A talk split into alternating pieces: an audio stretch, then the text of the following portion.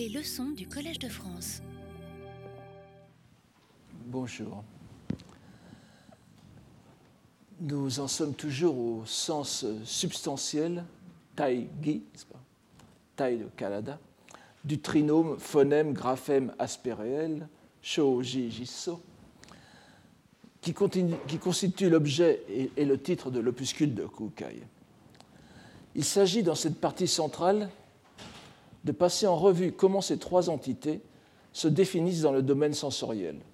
Les cinq sens ordinaires, plus le sixième, qui est la conscience, et qui retraite tous les autres, pour ainsi dire.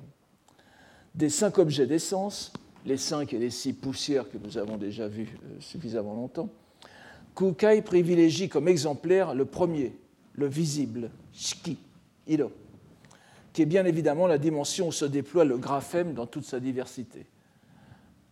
Par graphème, je traduis à la fois J et Moji, n'est-ce pas? Et dans, tous les sens, y compris les sens non, euh, euh, graphiques précisément, c'est-à-dire non, pas l'écriture volontaire, mais l'écriture euh, qui fait signe dans le, monde. Il est exemplaire, ce, visible, des cinq objets sensoriels, mais il n'en est pas différent.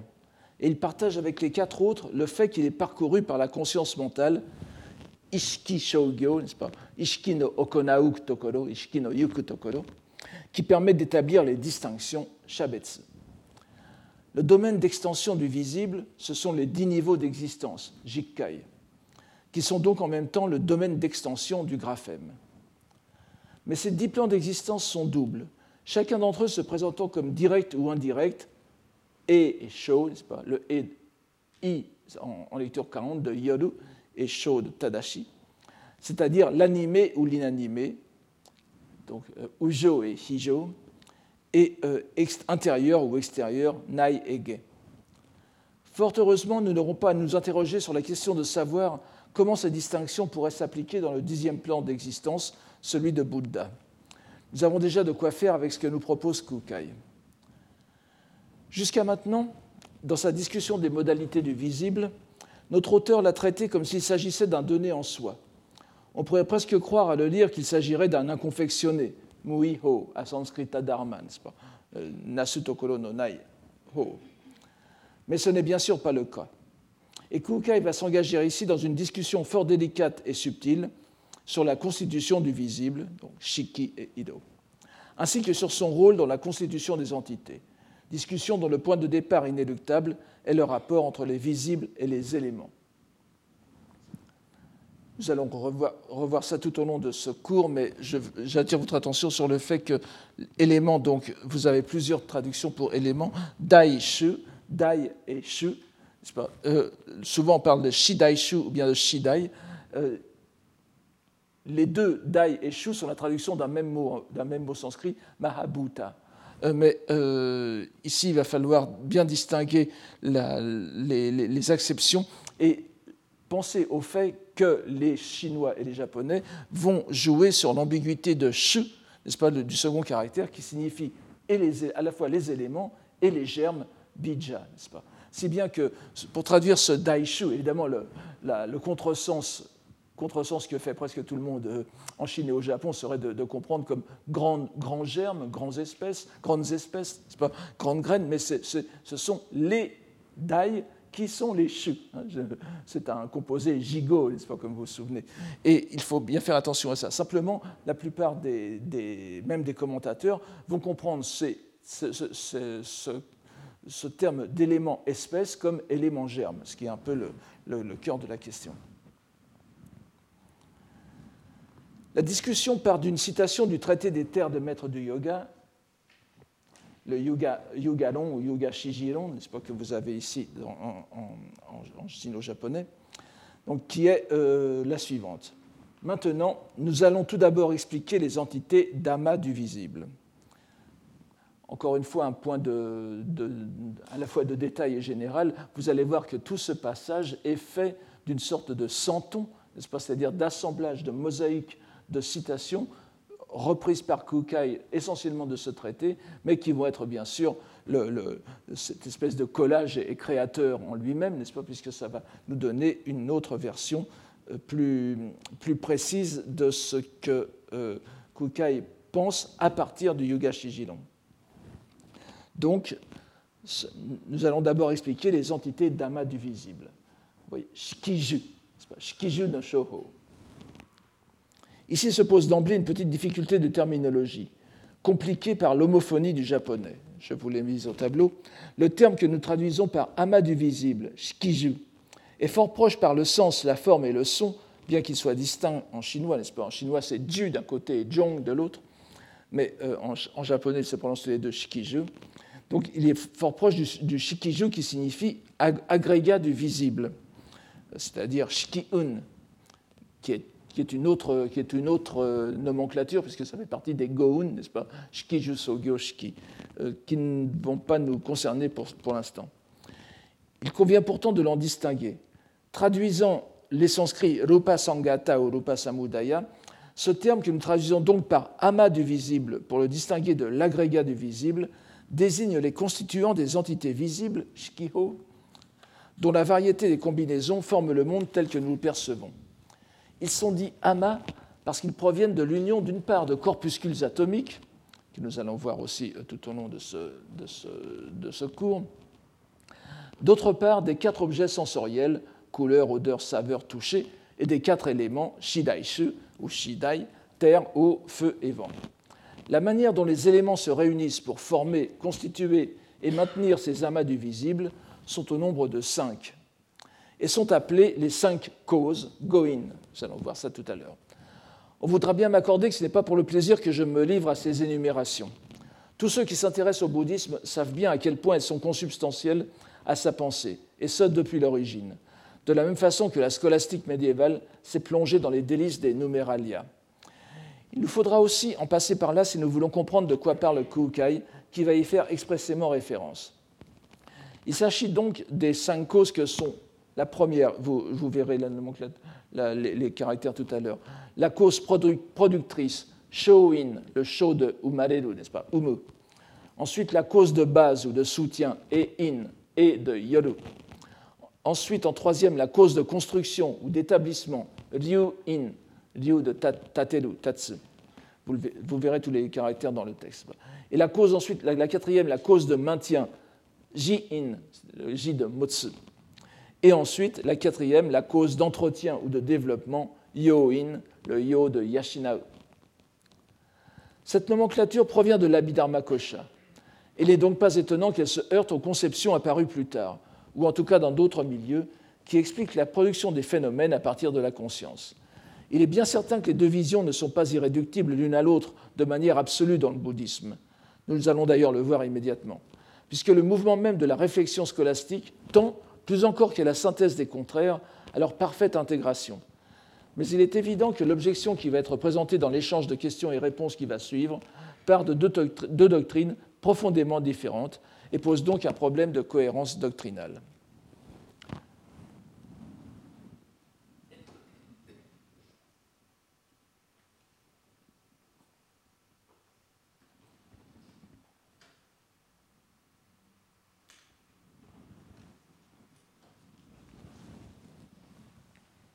Voici la question. La production ou la naissance, show, de l'ensemble des entités s'effectue à partir de leurs germes propres, jishu, mizukara no shu, mizukara no tame, tane. Comment alors soutenir que ce sont les éléments espèces, les daishu, qui produisent le visible constitué, shozo shiki, c'est-à-dire zo shiki, n'est-ce pas, tsukurareru iro. Et comment le visible constitué s'appuierait-il sur eux Serait-il établi par eux? Serait-il maintenu par eux? Serait-il entretenu par eux? Vous avez donc dans les dernières la série de questions, n'est-ce pas? C'est le, c'est le euh, kondius saru tokoro, saruru tokoro, euh, ninji et euh, joyo. Vous avez sous la forme de binôme les cinq questions, les cinq causes que nous venons de voir. Et comment le visible Alors voilà. Nous voyons que dans cette question sont déroulées les cinq causes telles que les enseigne le traité des maîtres des, terres du yoga. Mais laissons plutôt à Dohan, qui le fait très, clairement, le soin d'expliquer l'objection. Dohan, donc, l'un des premiers commentateurs de ce traité de, de euh, Kukai. Voici ce que nous en dit euh, Dohan de cette, cette question, du sens de cette question. Pour l'école des marques des entités, c'est-à-dire le Hososhu, l'une des grandes écoles de, Nara, n'est-ce pas, l'une des six écoles de Nara. Pour l'école des marques des entités, la huitième conscience possède les germes de toutes les entités. Et l'on pense que lors de l'apparition Gengyo, pas, Gengyo des entités, elle imprègne les germes qui quittent la huitième conscience.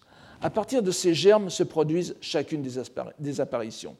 C'est pourquoi il est dit ici, la production s'effectue à partir de leurs germes propres. Mais il est dit aussi que si l'on considère le visible constitué du point de vue des éléments espèces, ou des éléments germes, il possède l'ensemble, le visible constitué, donc possède l'ensemble des cinq causes que sont la production, la base, l'établissement, le maintien et l'entretien, qui dépendent, elles, ces cinq causes, des éléments germes. C'est pourquoi l'on pose cette question.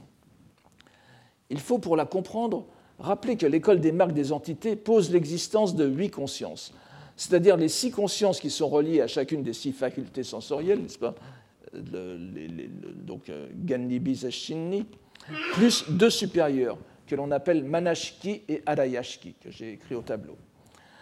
Que je traduirai ici, non pas pour la septième, Manashki, par conscience mentale, comme, comme on le fait souvent, puisqu'il s'agirait plutôt de la sixième, Ishki, mais par conscience réflexive, pas, Manashki, la conscience réflexive, parce qu'elle a parce qu'elle est la conscience, ou plutôt le niveau de conscience, responsable de l'élaboration des notions de moi et de mien.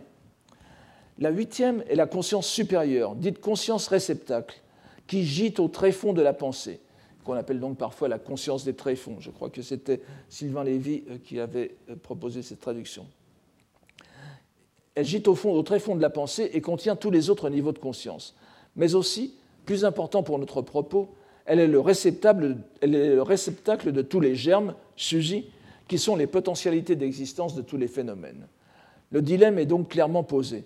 Si l'on estime que les entités constituées par l'amas du visible proviennent de la réunion des éléments et des autres objets du sens, ainsi que nous l'avons vu jusqu'à maintenant, comment cette conception pourrait-elle s'articuler avec l'idée qui est déjà pratiquement reçue dans le Japon de l'époque de Kukai, où le Hososhu a encore une grande audience, et une grande prépondérance intellectuelle, d'autant plus que le Tendai adhère aussi à cette idée euh, que nous exposons, donc selon laquelle tous les phénomènes émanent de la conscience réceptacle.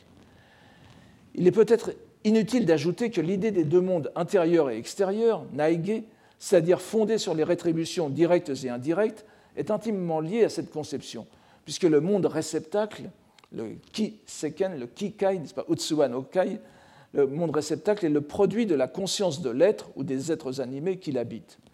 Comme on le sait, la différence essentielle qui fait que nous soyons incapables d'appréhender cette nature extérieure comme projection de notre pensée est justement que cette conscience est teintée et ternie par les passions. Nous pouvons donc mieux comprendre la réponse de Kukai, à première vue un peu complexe, mais c'est une question de vocabulaire. Réponse c'est parce que l'ensemble des éléments germes intérieurs et extérieurs, ainsi que les germes du visible constitués, s'appuient tous tant qu'ils sont sur la pensée en sa continuité interne. Nai sozokushin. C'est la pensée qui, ne cesse, jamais et reprend constamment les dharmas qui composent le monde et les intègre et en fait sa propre projection du monde, n'est-ce pas? De même qu'avant que les germes des éléments, Shodai no Shuji, aient produit des éléments, Shodai, les germes du visible constitué ne peuvent jamais produire le visible constitué. Les germes du visible constitué ne peuvent jamais produire le visible constitué. Il faut qu'ils, les quatre éléments, soient produits à partir, d'eux, c'est-à-dire des germes des quatre éléments, pour que le visible constitué soit enfin produit à partir de ces germes propres. Si l'énoncé apparaît alambiqué, je pense que chacun peut comprendre la réponse. Il n'y a pas de contradiction foncière entre les deux conceptions de la production des phénomènes, la production élémentaire et la production nouménale de la conscience, si l'on considère qu'il faut tout d'abord que les éléments espèces eux-mêmes soient suscités par la conscience à partir de leurs germes. Il y a donc des germes des éléments germes, n'est-ce pas, des germes des éléments espèces, pour qu'ils puissent se, concrétiser dans le visible constitué, c'est-à-dire le phénoménal. Au lieu d'une production directe des entités par la conscience, nous avons une création médiate qui suit l'ordre conscience, germe, élément, phénomène.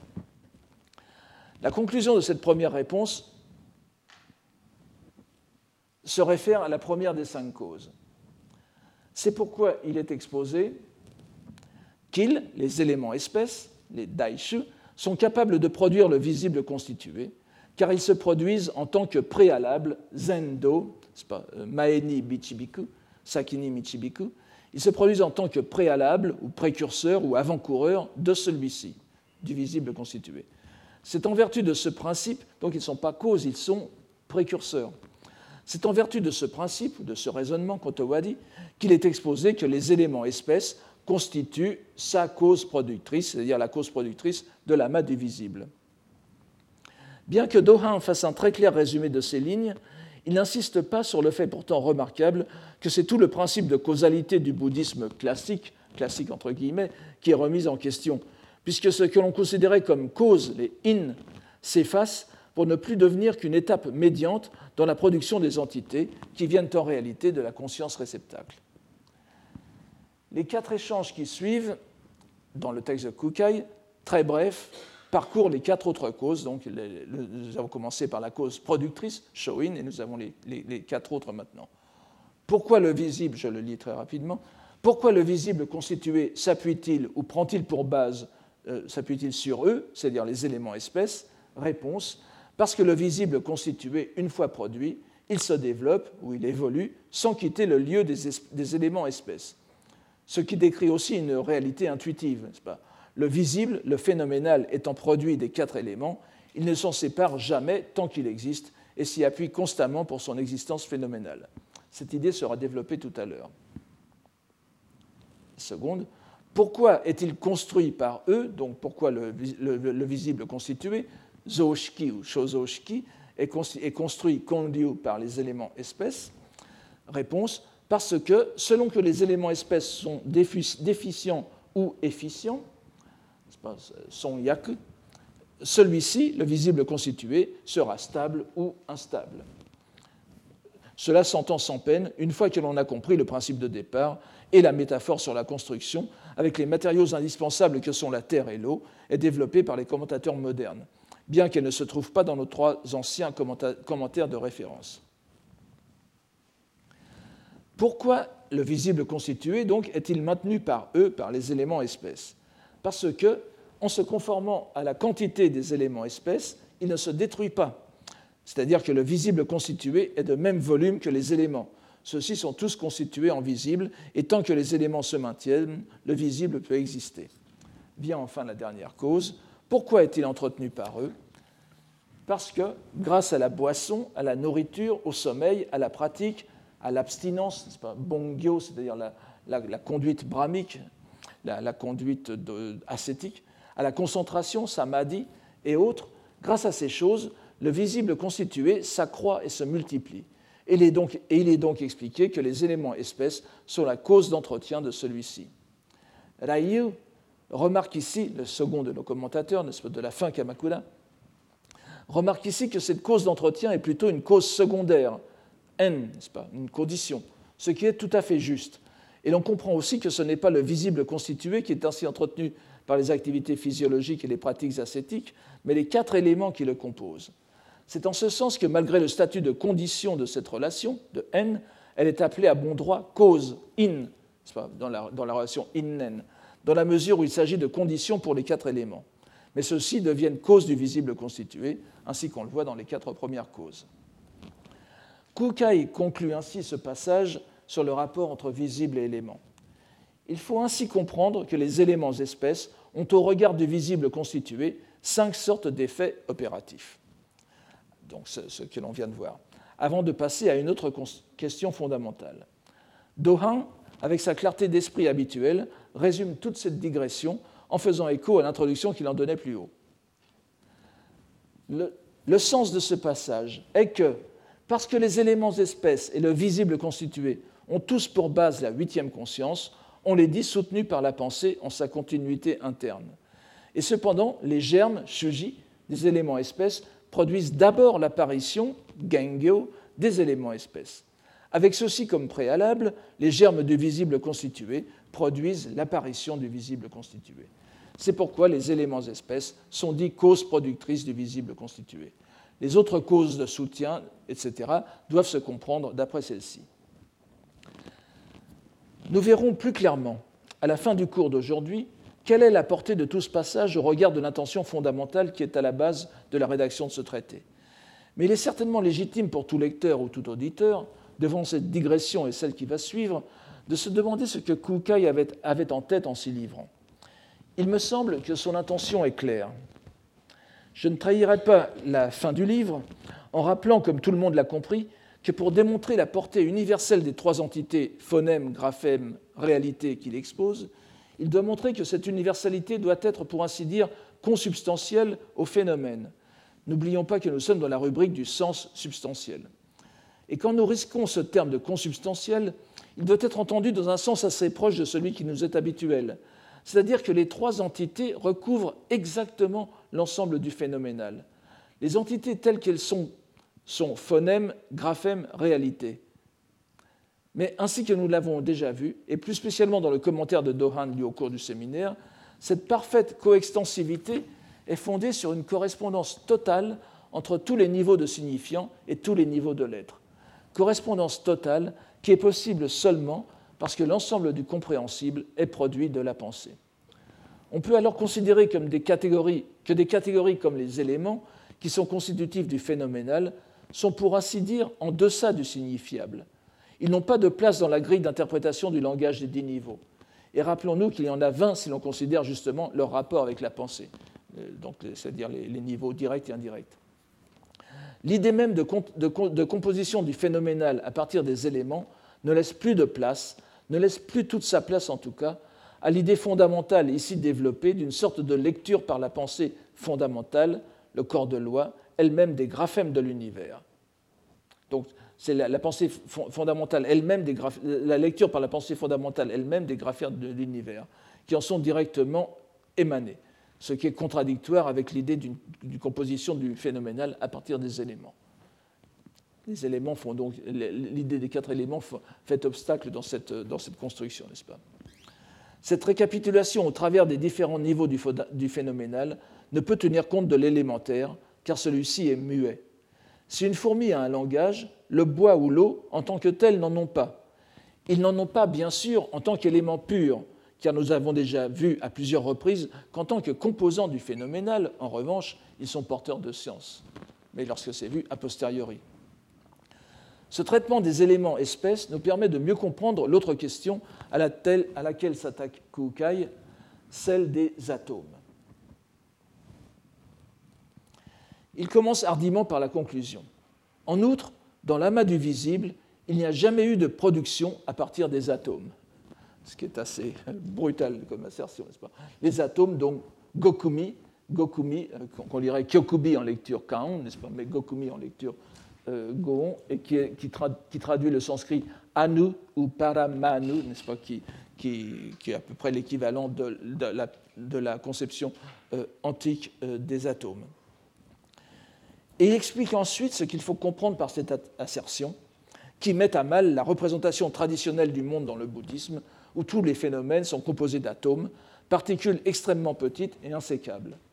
Elles constituent donc les composants de la réalité phénoménale que nous, percevons, mais euh, ces particules atomiques sont aussi impermanentes, apparaissant et disparaissant sans cesse un rythme différent selon les écoles. Vous savez que c'est une doctrine qui est expliquée dans l'Abhidharma Kosha. Les, atomes, les composants de la réalité apparaissent et disparaissent. Ce ne sont pas permanents eux-mêmes, puisque ça, contradierait bien sûr l'idée bouddhique de l'impermanence. Mais ils, scintillent en quelque sorte, c'est-à-dire que dans, l'espace d'un instant, ichinen, n'est-ce pas, un ekakshana, euh, il, disparaissent et réapparaissent un, certain nombre de fois. Et selon les écoles, on, se, dispute pour savoir euh, quel est l'intervalle de, réapparition des atomes. C'est 30 fois par instant, 100 fois, 1000 fois, etc. Pour l'école idéaliste ou nouménale, n'est-ce pas, du, du les entités provenant des germes, ici dit germes propres, jishu, contenus dans la conscience réceptacle, les atomes n'ont aucune utilité rationnelle. On n'a pas besoin d'eux pour expliquer la constitution du visible, puisque celui-ci provient de la conscience. Idée que résume ainsi Kukai. Comme l'amas du visible se produit à partir des germes propres, il s'agit uniquement d'une production par assemblage, lequel peut être ténu, moyen ou grand. Qui plus est, ce ne sont pas des atomes qui s'assemblent pour constituer l'amas du visible. Donc l'assemblage, l'assemblage des éléments, qui est euh, constitué par la conscience et pas, par les atomes. Cette négation du rôle des atomes dans le visible constitué, Zoshiki, constitué justement par les amas du visible, a de quoi surprendre ceux qui sont habitués aux positions anciennes, prénouménales, si j'ose dire, où l'amas du visible, comme son nom l'indique, était considéré comme constitué par un amas d'atomes. Mais une fois que l'on a nié le rôle des atomes dans le visible, tel que nous le percevons, nous sommes bien obligés de nous demander à quoi ils servent, puisqu'il s'agit d'un dogme, d'un gui, n'est-ce pas, attesté de longue date dans les grandes sommes encyclopédiques du bouddhisme ancien, à commencer par l'Abhidharma Kosha. La réponse de Kukai, tout en préservant la raison d'être des atomes, la situe sur le plan de la méditation. C'est une idée euh, très intéressante. Et encore une fois, c'est Kukai et le Yugashi Jinon, n'est-ce pas, qui, Kukai qui remodèle ces, idées euh, chinoises. Donc c'est seulement lorsque l'on analyse les visibles en se fondant sur la sagesse intellective, kakue, et que l'on distingue jusqu'aux limites extrêmes du mesurable, que l'on établit provisoirement, keiryu, kalini, tateru, ce que l'on tient pour un atome. Alors, euh, remarquez que kakue n'est-ce pas, ne veut pas dire sagesse d'éveiller, comme on aurait parfois envie de, le faire. Ce n'est pas la sagesse de Bouddha. Kaku a plusieurs sens, comme tous les caractères chinois, et euh, comme une bonne partie de la, euh, de, la, dogmatique bouddhique. Ça ne traduit pas ici le sanskrit bodhi, mais le sanskrit buddhi, qui veut dire l'intelligence, même la réflexion. Parfois aussi, ça traduit le sanskrit vitarka, qui est vraiment l'intelligence, euh, l'intelligence discernante pratique. Pas? Donc c'est une question d'analyse en quelque sorte. Et euh, cette euh, intelligence discernante, intellective, établit provisoirement, Keliu, donc par, par commodité, Kalini, n'est-ce pas, ce que l'on tient pour des atomes. Ainsi, l'idée des atomes ne serait aucunement une explication physique de la constitution de la réalité phénoménale, mais ne serait que la conséquence d'un exercice de méditation sur le visible, qui mènerait l'esprit à le fragmenter, ce visible, jusqu'en ses plus petits composants, pour en démontrer la vacuité de nature propre. Le méditant le plus assidu ne saurait aller dans sa quête contemplative plus loin que l'atome d'un infiniment petit et s'arrête donc là, simplement par c'est une question de pratique, sinon on n'en finirait pas d'analyser la matière si on la réduit en éléments de plus en plus petits. Les atomes ne sont donc que des êtres de raison, des représentations de l'esprit servant d'argument dans la négation de toute existence objective. Ils n'ont qu'une existence d'expédient de la contemplation. On peut, on peut, le savoir en s'interrogeant sur les attributs des atomes, comme le fait Kukai dans les lignes suivantes que, tous les commentateurs comprennent comme un échange questions-réponses. Je, n'insiste pas sur, des petits problèmes de, de, philologie, donc euh, considérez-le comme nous le faisons ici, comme la, première partie comme une question. De plus, l'amas du visible comportant aussi orientation et partie, Ho et Bun, les atomes aussi comporteraient-ils orientation et partie divisibles? Certes, l'amas du visible, la réponse, n'est-ce pas Certes, l'amas du visible comporte des parties divisibles, mais il n'en est pas ainsi des atomes. La raison en est que c'est en raison de l'atome qu'il est divisible, que le visible est divisible, n'est-ce pas Vous voyez les, les, jeux de mots qu'on peut faire, et que c'est le visible en tant qu'amas qui les possède. Les atomes ne sauraient comporter à leur tour d'autres atomes. C'est pourquoi les atomes ne relèvent pas de la divisibilité. Les commentateurs modernes qui se laissent parfois aller à la paraphrase ajoutent tous ici dans leur traduction que les atomes ont orientation mais non partition. Mais on ne voit pas où Kukai dit cela, bien que cette précision soit ajoutée par les commentateurs anciens d'après les textes afférents. mais ça n'aurait ici aucune importance, n'est-ce pas, dans, le raisonnement de, de Kukai. C'est pour ça qu'il n'en parle pas. Nous en sommes donc à présent au point où il est montré que les éléments et le visible, s'il y a bien entre eux un rapport de causalité, ou plutôt d'antériorité, dans la mesure où les germes des éléments émergent de la conscience avant les germes du visible qu'ils constituent, ne sont pas ontologiquement différents, puisque éléments et visibles sont contenus les uns et l'autre dans la conscience réceptacle, Zoshiki Adayashiki. Les atomes auraient pu être considérés aussi comme une cause du visible, mais nous venons de voir qu'ils sont une création rationnelle et contemplative, qui permet aux méditants de se faire une représentation, une représentation du réel. Les éléments, les éléments espèces ou les éléments germes qui constituent le visible, le visible constitué, Zoshiki, n'ont donc pas à être subdivisés en atomes. Et Kukai peut reprendre sa démonstration sur la poussière du visible et les graphèmes qui les signifient, en s'en tenant à la relation entre éléments et visibles. Cette relation est profonde, essentielle, et est dite, alors ce n'est pas facile à prononcer, malheureusement je devrais le prononcer plusieurs fois, elle est dite d'indissociabilité, laquelle est de deux sortes? L'indissociabilité par identité de lieu et l'indissociabilité par union du mixte, terme que l'on pourrait aussi traduire par union et hybridité. Je préfère pour ma part cette idée d'union du mixte. Oiseau, nous allons le voir tout de suite. La première est l'indissociabilité par identité de lieu, dosho fusori. Il s'agit des atomes des éléments espèces avec le visible, l'odeur, la saveur, le toucher, etc. S'ils entrent en contact en un lieu anorganique, mukon, on a les choses inorganiques, sikon. Si c'est un lieu, si c'est en un lieu organique, ukon, on a les choses organiques. C'est en cela que consiste l'indissociabilité par identité de lieu. Si ces lignes peuvent nous paraître quelque peu tautologiques, il convient de se rendre compte de leur implication implication qui nous est suggérée par ce que Kukai nous a dit précédemment.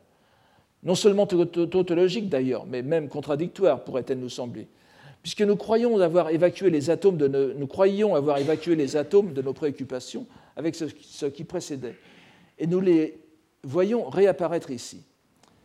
Il faut donc que nous prenions le terme d'atomes des éléments, particules élémentaires peut-être, avec un grain de sel, et que nous comprenions le composé comme un synonyme, un synonyme des éléments bruts mais fragmentés au hasard de leur recomposition. Évidemment, on ne prendra pas le mot hasard au pied de la lettre, puisque tout ce procédé de composition et recomposition est guidé par une seule puissance qui est celle de l'acte, du karma, lequel opère rigoureusement à travers les renaissances la construction du monde qui accueillera le porteur de l'acte. Dans l'école nouménale, l'acte est contenu dans la conscience réceptacle, et n'est donc nullement contradictoire avec la prépondérance de cette dernière. Les germes sont imprégnés par l'acte, kun, c'est un, texte un terme que nous allons voir, les germes sont imprégnés par l'acte et émergent de la conscience selon cette imprégnation. Ces particules d'éléments, donc, rencontrent des choses du monde qui seront objets des différentes perceptions sensorielles et se recomposeront alors en entités qui appartiendront soit au domaine de l'inanimé, ici appelé inorganique, mukon ou sikon, soit au monde de l'inanimé, ici dit organique.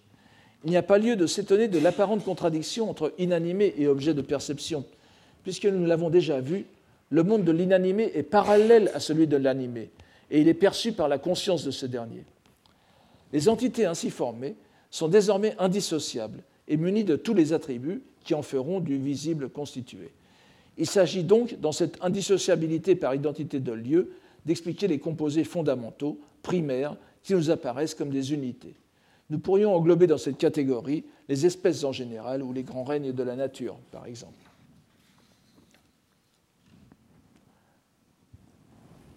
La seconde indissociabilité est dérivée de la première.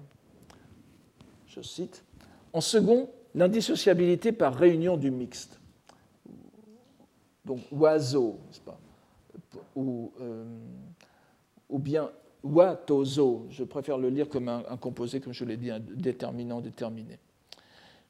C'est-à-dire plutôt ici le wa comme verbe, n'est-ce pas? Zoo ou Il s'agit alors, il s'agit alors de ces atomes des éléments espèces entrant en contact avec les facteurs constituants et constitués, nozo et shozo, des autres assemblages, et cohabitant dans le domaine du visible. C'est en cela que consiste l'indissociabilité par réunion du mixte. Dans cette seconde catégorie sont expliquées les modalités d'union des divers objets sensoriels à l'intérieur d'un seul, plus général, qui est le visible en son ensemble. Malgré le caractère pluriel de son assemblage, cette seconde catégorie n'est pas moins solide que la première et représente l'autre modalité du visible constitué qui est notre monde tel que nous le percevons. Si tout à l'heure, dans celle de lieu, nous avions l'indissociabilité, disons, des, des, des, des, grandes espèces, je même peut-être même des grands espaces, bien qu'il n'y ait pas d'exemple concret, n'est-ce pas, donné par Kukai ici. Ici, nous avons l'indissociabilité par réunion du mix, c'est-à-dire tous ces mixtes, tous, les individus qui sont l'objet de notre perception sont aussi indissociables. Une fois qu'on est né comme Pierre ou Paul, eh bien, on reste Pierre ou Paul jusqu'à la fin de, cet assemblage. Ces assemblages du visible sont réellement indissociables. Et afin de donner une idée de la cohérence et de la cohésion du réel perceptible, Kukai donne une comparaison imagée. De plus, l'universalité de ce visible d'assemblage, Jushki, vous voyez, les, jeux de mots, hein, les jeux mots permanents, enfin plutôt, ce n'est pas un jeu de mots, mais la, subtilité de l'usage des caractères. Ici, nous avons Jushiki pour illustrer le mot de Shikiju, Shikiju, donc l'amas du visible, Jushiki, le visible en tant qu'amas, le visible assemblé. Donc, euh, l'universalité de ce visible d'assemblage, il faut le comprendre, est aussi indissociable, indissociable que la variété des choses, des ingrédients, qui, broyés à la pierre et transformés en farine, matsu, matsu ici, ce n'est pas sue, n'est-ce pas? C'est le, matsu que l'on a dans, le fum matsu, la, poudre, la farine. Donc, broyés à la pierre et transformés en farine, sont mélangés avec de l'eau. Nous pouvons imaginer, selon nos possibilités, de la pâte à tarte ou à pizza comme point de comparaison. Nous pouvons euh, fragmenter la pâte à tarte, mais nous ne pouvons pas la défaire, la restituer en ses éléments d'origine, du moins pas dans une cuisine japonaise médiévale. Et pour mieux nous faire comprendre, Kukai donne un contrepoint à son image ce n'est pas comme les euh, amas ou les tas de sésame, de soja vert, de millet ou de panais sauvage. Il faut imaginer ici les graines de ces plantes, irréductibles les unes aux autres, comme le montrerait une brève revue d'images documentaires. Voici des haricots mongo, et là c'est du millet, et enfin des graines de panais, je ne sais pas si c'est sauvage. Ainsi, pour continuer de filer la métaphore, la pâte du monde en, son indissociable unité, est-elle prête à recevoir les graphèmes? Mais avant d'en arriver à cette conclusion, Kukai finit d'expliciter la parfaite coextensivité ou superposition des éléments germes ou éléments espèces et du visible constitué en ajoutant De plus, l'ensemble du visible constitué repose, c'est-à-dire est fondé, sur le lieu des éléments germes et ne les dépasse ni en place ni en volume, ce qui fait que là où se tiennent ou s'appuient les éléments germes, le visible constitué se ramène et se tient. Euh, il faudrait lire ici la, première partie de la phrase 2, vous voyez, avec tous ces, tous ces shows, est un peu difficile à lire. Je vous propose de lire pour ceux que ça intéresse. Daishu shoko no shosho ni moromoro no shouzo shiki sunawachi kore ni yoru. Et en bonne méthode scolastique, la démonstration finit sur une justification des dénominations, dénominations qui sont naturellement fondées sur la langue chinoise. C'est ce que nous disions tout à l'heure. Il ne faut pas oublier en effet que le nom élément traduit le sanskrit Mahabhuta, parfois Bhuta, dont la seconde partie, Bhuta, est une forme du verbe être, la racine bu, n'est-ce pas, que nous avons en latin dans fuere, fuisse, qui est difficilement traduisible en chinois dans le sens de verbe être si bien que les traducteurs n'en ont gardé que la première partie, l'adjectif transformé en nom, en substantif, les quatre grands, Shidai. L'appellation de Daishu est plus précise d'une certaine façon, mais la seconde partie a, nous l'avons vu, deux grandes acceptions possibles, espèces et germes, sur lesquels les bouddhistes sino-japonais sont inévitablement amenés à jouer, comme c'est le cas ici. Les éléments peuvent être tenus pour les germes des entités. ainsi que nous venons de le voir.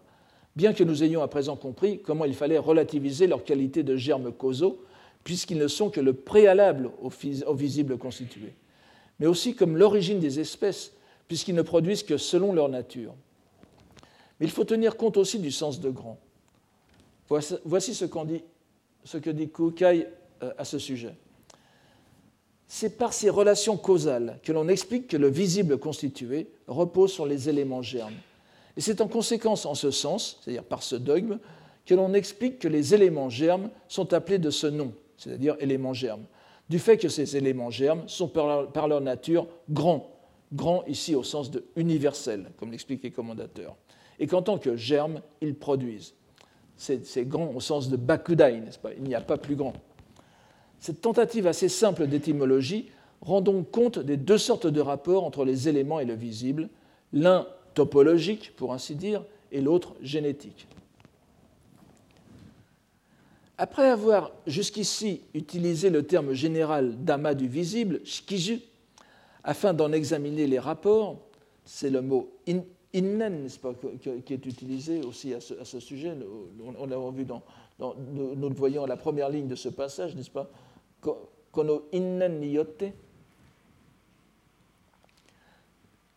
Kukai en vient à préciser plus concrètement ce que ces amas signifient. De plus, dans les amas du visible existe en tout, euh, euh, vous voyez que Ryaku, euh, c'est un peu surprenant cette traduction de, en tout par Ryaku. On pourrait traduire par grosso modo, mais disons, Ryaku veut dire ici sans entrer dans les détails plutôt. Existe en tout 14 configurations, configurations J, Shishu J, Shishu no Koto, Shishu no J, Évidemment, nous sommes, en milieu Shingon et on serait tenté de comprendre ce J comme,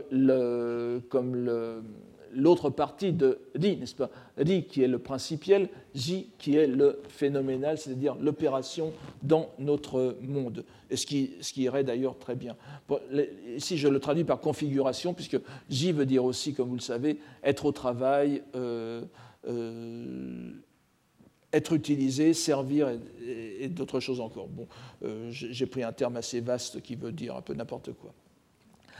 Donc ce sont ces, ces 14 configurations qui sont la terre, le feu, l'air, le visible, le son, l'odeur, le goût, le toucher, ainsi que les cinq organes avec l'œil et les autres. Cela fait donc 14. On nommait seulement le visible opéré par le mental. Nous ne chercherons pas ici à élucider la dernière restriction, qui de toute façon est dans le traité du yoga et ne joue pas un rôle important dans la démonstration de Kukai.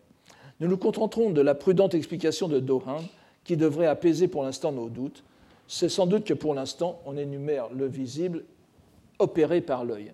Et c'est très important, cette, restriction de, Dohan, vous allez le voir avec la, citation finale du Sutra du Lotus. C'est-à-dire que Kukai se met vraiment du point de vue concret, de notre perception. Et il ne, va pas, il, ne veut pas aller chercher dans cette euh, théorie, si l'on peut entendre sa description du visible, d'autres cas que celui que nous pouvons expérimenter nous-mêmes. Donc cette précision est assez importante. Pour ce qui est du visible opéré par la conscience, en plus, se pose la question de savoir ce qui est provisoire ou conditionnel et ce qui est réel. Euh, c'est-à-dire donc, euh, Ge et Jitsu, n'est-ce pas? Ke et Jitsu. Question qui ne se pose pas dans les amas du visible objet des autres sens, qui sont forcément phénoménaux. Nous sommes dans le phénoménal. Kukai fait encore appel au traité du yoga afin de poursuivre sa définition concrète des amas du visible. De plus, on établit dix sortes de visibles, ainsi qu'il est exposé en détail dans ces textes. Les dix sortes de visibles en question sont ici les activités matérielles, aussi appelé euh, équipement. Vous verrez le terme tout à l'heure, shigu, n'est-ce pas? Shi, Le shi de Shihon, le capital, n'est-ce pas? Le, Et gu, c'est gusu, n'est-ce pas? Et Tsumabilaka, ce qui est complet, au complet. Gusoku no gu. Alors ces, équipements, ce sont les équipements, disons, les, les, le ravitaillement quotidien de l'être phénoménal composé. Cela va du boire et manger, n'est-ce pas, euh, jusqu'au rapport entre hommes et femmes, en passant par les transports, les divertissements, etc. Ce sont donc toutes les activités du phénoménal euh, animé, et plus précisément dans l'orbe des êtres humains. On voit ainsi que dans ce passage, Kukai, en se fondant sur le traité des maîtres des terres du yoga, a élucidé dans un sens idéaliste ou nouménal les rapports du visible avec les éléments, en esquissant une vaste description de l'évolution des éléments aux activités de la vie quotidienne. Nous allons des éléments aux activités de la vie quotidienne. Nous voici arrivés au terme de cette courbe, là où Kukai voulait en venir, à savoir, pardon, c'est la, seconde ici, à savoir cette phrase lapidaire de telles variétés de distinction du visible ne sont autres que des graphèmes. Littéralement, signe d'écriture, ou plutôt écriture, lettre faisant signe. C'est pas mon au sens le plus général de signe. N'oubliez pas, n'est-ce pas, Temmongaku, Gaku, l'astronomie, c'est la science des signes du ciel et pas la science des lettres du ciel. Bien que nous soyons à présent habitués à cette idée, la brusquerie de la conclusion de Kukai peut encore nous surprendre. Et nous ne pouvons qu'être intrigués par cette évocation de l'ensemble des modifications du visible comme des graphèmes et donc des signes à déchiffrer. C'est presque une cosmogonie qui a été esquissée dans ces quelques paragraphes de la constitution du réel perceptible, du réel phénoménal certes, mais nous savons à présent que ce phénoménal est susceptible d'être décrypté, d'être dévoilé pour apparaître dans sa réalité authentique, relevant directement des plus hautes dimensions du plan transcendantal. Mais chose plus intéressante pour nous, après avoir défini ainsi le signe d'écriture, le graphème, moji, en des termes on ne peut plus généraux, puisque le mot peut s'appliquer à tous les changements phénoménaux perceptibles par la conscience, il finira par désigner tout ce qui fait que l'homme ressente le besoin d'exprimer par des mots ce qu'il perçoit, au sens le plus concret. Si l'on imagine que le langage des premiers hommes était forcément plus primitif, on pourrait par exemple imaginer que les premières phrases auraient été quelque chose comme un oiseau s'envole, exprimant ainsi par le phonème le graphème que constitue l'envol de l'oiseau. Pour une fourmi, le graphème serait sans doute les accidents du terrain dont elle, doit, tenir compte pour regagner sa fourmilière, etc. Une sémiologie universelle, donc. Ce serait ce qu'évoquerait Kukai ici. Mais il conclut ce passage en ramenant la portée du terme à des activités graphiques propres à l'homme. Il va falloir évidemment nous rappeler que le terme de visible, shiki, lu hiro, en lecture explicative japonaise, signifie aussi couleur, comme en chinois d'ailleurs, voire en sanskrit même, puisque rupin a aussi le sens de, parfois de couleur. Il est donc d'une certaine façon naturel, si nous entendons ici naturel comme porté par le langage, si vous voulez m'excuser ce raccourci, que Kukai conclut sa démonstration par l'évocation des couleurs comme graphèmes. Mais l'utilisation qu'il a fait des lettres brahmiques dans cette évocation même montre encore, si besoin en était, que ce sont ces lettres qui sont pour lui l'axe et le fondement des graphèmes, à travers toutes les dimensions de leur manifestation. Voici donc ce qu'il en dit. De plus, juste après, n'est-ce pas, nous avons, après cette phrase, de telles variétés de distinction du visible ne sont autres que des graphèmes, que des graphèmes nous avons de plus, écrire la lettre A avec les cinq couleurs constitue aussi le graphème du visible. Dans le monde du visible, l'emploi des couleurs fondamentales sur une même lettre permet de visualiser la permutation des graphèmes naturels. Le kushitsu de, le de Goho et Kembo, donc ce, commentaire du XIVe siècle, euh, donc le dernier de nos trois commentaires de référence, qui reprend souvent des, euh, qui reprend et développe des arguments de Raiyu. Il a peu, de, choses à voir avec le, commentaire de Dohan, mais beaucoup avec celui de Raiyu. Et parfois, il donne des, précisions finales, donc des, synthèses finales assez intéressantes.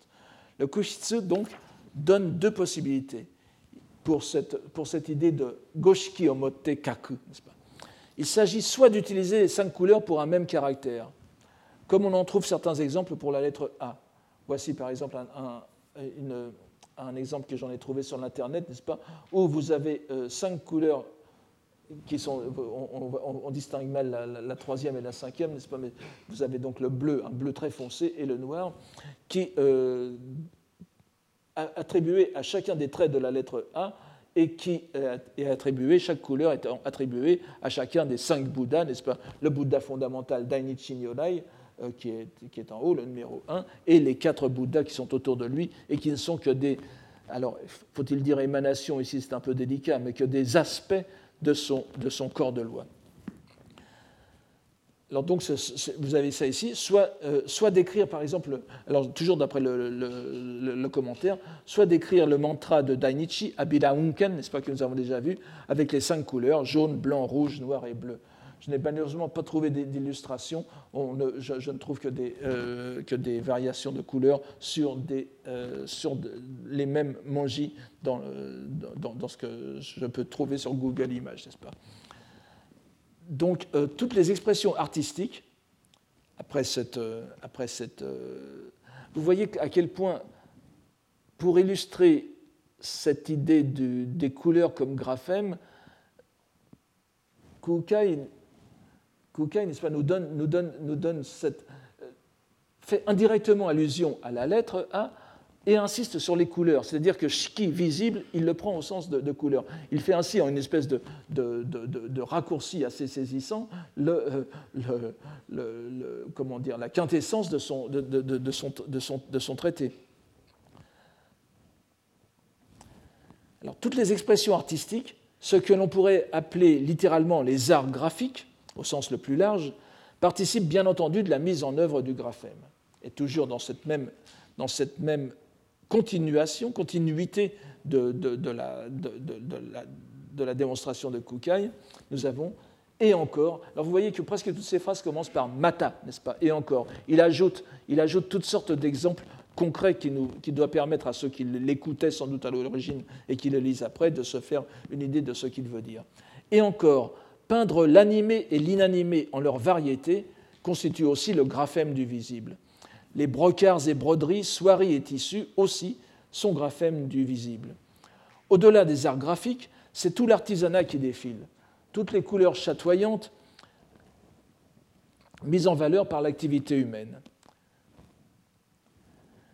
Ryu, son, second commentateur, est prompt à faire le rapport avec les systèmes d'écriture à proprement parler, bien que Kukai ne le fasse pas. Euh, vous voyez, il, ramène au bonji mais les bonjis sont à la fois une écriture et une méga écriture. C'est l'écriture du monde. Mais ici, voici ce que dit euh, Cela met en évidence la variété des distinctions des graphèmes du visible. C'est pourquoi les quatre éléments, les cinq poussières, les cinq organes, et jusqu'à l'équipement matériel, vous avez ici le mot shigu de tout à l'heure, n'est-ce pas Sans modifier leur forme, sont des graphèmes, tels quels, n'est-ce pas Sans modifier leur forme. Parmi la, variété des distinctions, on n'exclut pas les formes telles que le brahmique, l'écriture brahmique, l'écriture barbare, l'écriture sigillaire ou de chancellerie. C'est pourquoi il est dit écrire la lettre A avec les cinq couleurs. C'est-à-dire que Ryu fait ici une interprétation très subtile. Écrire pour lui la lettre A avec les cinq couleurs, c'est transposer dans les écritures, euh, les écritures en dehors du, du, brahmique. Donc les, les, écritures en dehors du brahmique sont comme des reflets de l'écriture brahmique. Je vous, vous, donne ici, par exemple. Alors, vous, avez vu qu'il parle de l'écriture barbare, le, barbare étant le terme chinois hu, euh, ko en japonais, n'est-ce pas euh, qui désigne. Alors évidemment, nous sommes à une époque où on n'a pas encore. Ce sont les barbares du Nord. Très souvent, on parle des Mongols, des Mandchous, des, Tatars, des Tartares, avec, ce, caractère. Peut-être qu'à l'époque, il fallait aussi entendre, euh, si la citation vient de Chine, l'alphabet ouïghour, n'est-ce pas l'écriture ouïghour qui était déjà utilisée euh, autour du, du 7e, 8e siècle. Ici, nous avons la traduction ouïghour du, du, du donc, euh, et ici, vous avez un exemple de l'écriture sigillaire. Évidemment que tout cela. Vous savez que Kukai était spécialiste de toutes les, sortes d'écriture chinoises. Là, vous avez l'écriture sigillaire, donc Ten, n'est-ce pas, et Chuan en chinois. Il y a le grand et le petit sigillaire, je ne vous en ai mis qu'un exemple, et l'écriture Reisho, n'est-ce pas, l'écriture dite de chancellerie, qui est aussi mentionnée par Raiyo. Mais il précise aussi, euh, il ne s'agit pas seulement des caractères sigillaires et autres. Cela signifie que les peintures de buffles et de chevaux, de sources et de rivières sont des graphèmes. Donc à la fois l'écriture et l'art, la peinture, sont des graphèmes, ce qui nous semble évident, mais il fait ici, il, explicite ce que Kukai n'explicite pas. Nous nous en serions doutés, mais il n'est pas, sans intérêt de le voir expliciter. L'absence du japonais peut paraître ici singulière, à moins qu'il ne s'agisse d'une citation chinoise, mais il est probablement à entendre pour euh, Ryu dans les écritures dites barbares, n'est-ce pas? On ne peut que remarquer le décalage entre les commentateurs et Kukai lui-même, qui se préoccupe justement de ne pas inclure les lettres proprement dites dans sa liste des graphèmes, prenant soin pour la lettre brahmique A, dont on comprend bien, bien qu'elle est au tréfonds de sa pensée, de ne parler que des couleurs qui peuvent la revêtir. Les commentateurs, eux, explicitent toujours le rapport avec les lettres concrètes, au risque de simplifier la pensée du maître. Mais pour notre plus grande satisfaction, car n'oublions pas que c'est précisément ce que nous recherchons ici. La façon dont les idées de Kukai sur le langage ont été mises au service de la, réévaluation sacrale, si j'ose dire, de la langue japonaise. Il est vrai que la dernière remarque de Kukai dans cette partie concernera les textes canoniques, remettant ainsi cette digression dans une perspective religieuse. Je cite Le Sutra du Lotus, l'ornement de splendeur, le Kegonkyo, la grande vertu de sagesse, le Daichi Dolon, et autres, exposent aussi en détail les distinctions du visible en leur diversité, sans toutefois sortir des dix niveaux d'existence intérieure et extérieure. Ainsi, Kukai fait le saut des brocarts et broderies représentant souvent des paysages ou des motifs naturels aux descriptions des niveaux d'existence que l'on trouve dans les textes canoniques. Pour nous en tenir au Sutra du Lotus, nous suivrons les commentateurs anciens en estimant, que Kukai fait ici, allusion, et nous allons, revoir nous allons mieux comprendre pourquoi tout à l'heure la, conscience de l'œil n'était pas mise, n'est-ce pas, dans, la, citation. Donc, il fait allusion à ce passage du chapitre 19, les mérites du maître de loi, qui dit cela. De l'œil, de l'œil charnel engendré par ses parents, il verra complètement le monde tricosmique, au-dedans et au-dehors, Naïge, le mont Meru, le mont Sumeru, l'enceinte de fer, avec les autres montagnes et les forêts, l'océan et les rivières, l'océan, les fleuves et les rivières, les eaux, jusqu'à l'enfer sans intervalle vers le bas, le site des dieux du fait, Uchoten, vers le haut, et les êtres qui s'y trouvent. Il les verra tous tant qu'ils sont, alors même qu'il n'aura pas encore l'œil céleste, Tengen. Tel sera déjà le pouvoir de son œil charnel. Voici une image du mont euh. On objectera avec raison que ce passage ne concerne que les six voies, mais il faut y ajouter des passages des autres textes cités pour obtenir un panorama complet des dix plans d'existence. Cependant, le passage du lotus est important, en ce qu'il précise bien que l'ensemble de l'univers est perçu par l'œil charnel, Nikugen, et non, ah, et pas c'est pas? C'est une lecture Kaon, c'est et non avec les organes surnaturels des dieux, par exemple. Il s'agit de l'œil charnel de celui qui conserve les enseignements du sutra, d'un regard certes purifié par la pratique, mais qui est de notre monde. Certes, on aura compris que ce regard est passé par les signes d'écriture à proprement parler, puisqu'il s'agit de celui qui a étudié le Sutra du Lotus, dans le texte du Lotus, mais transposé à l'enseignement du Shingon, de celui qui s'est exercé à la pratique des paroles de vérité, qui a maîtrisé les lettres brahmiques et les a utilisées pour, ainsi que nous l'explique Dohan dans son commentaire, pénétrer dans le mandala, tout en sachant que la lettre brahmique qui a permis l'entrée dans ce mandala en est aussi la substance même. Il ne s'agit pas de n'importe quel regard. C'est le regard de celui qui a appris à déchiffrer les graphèmes de l'univers, ainsi que le résume Kukai dans sa dernière phrase.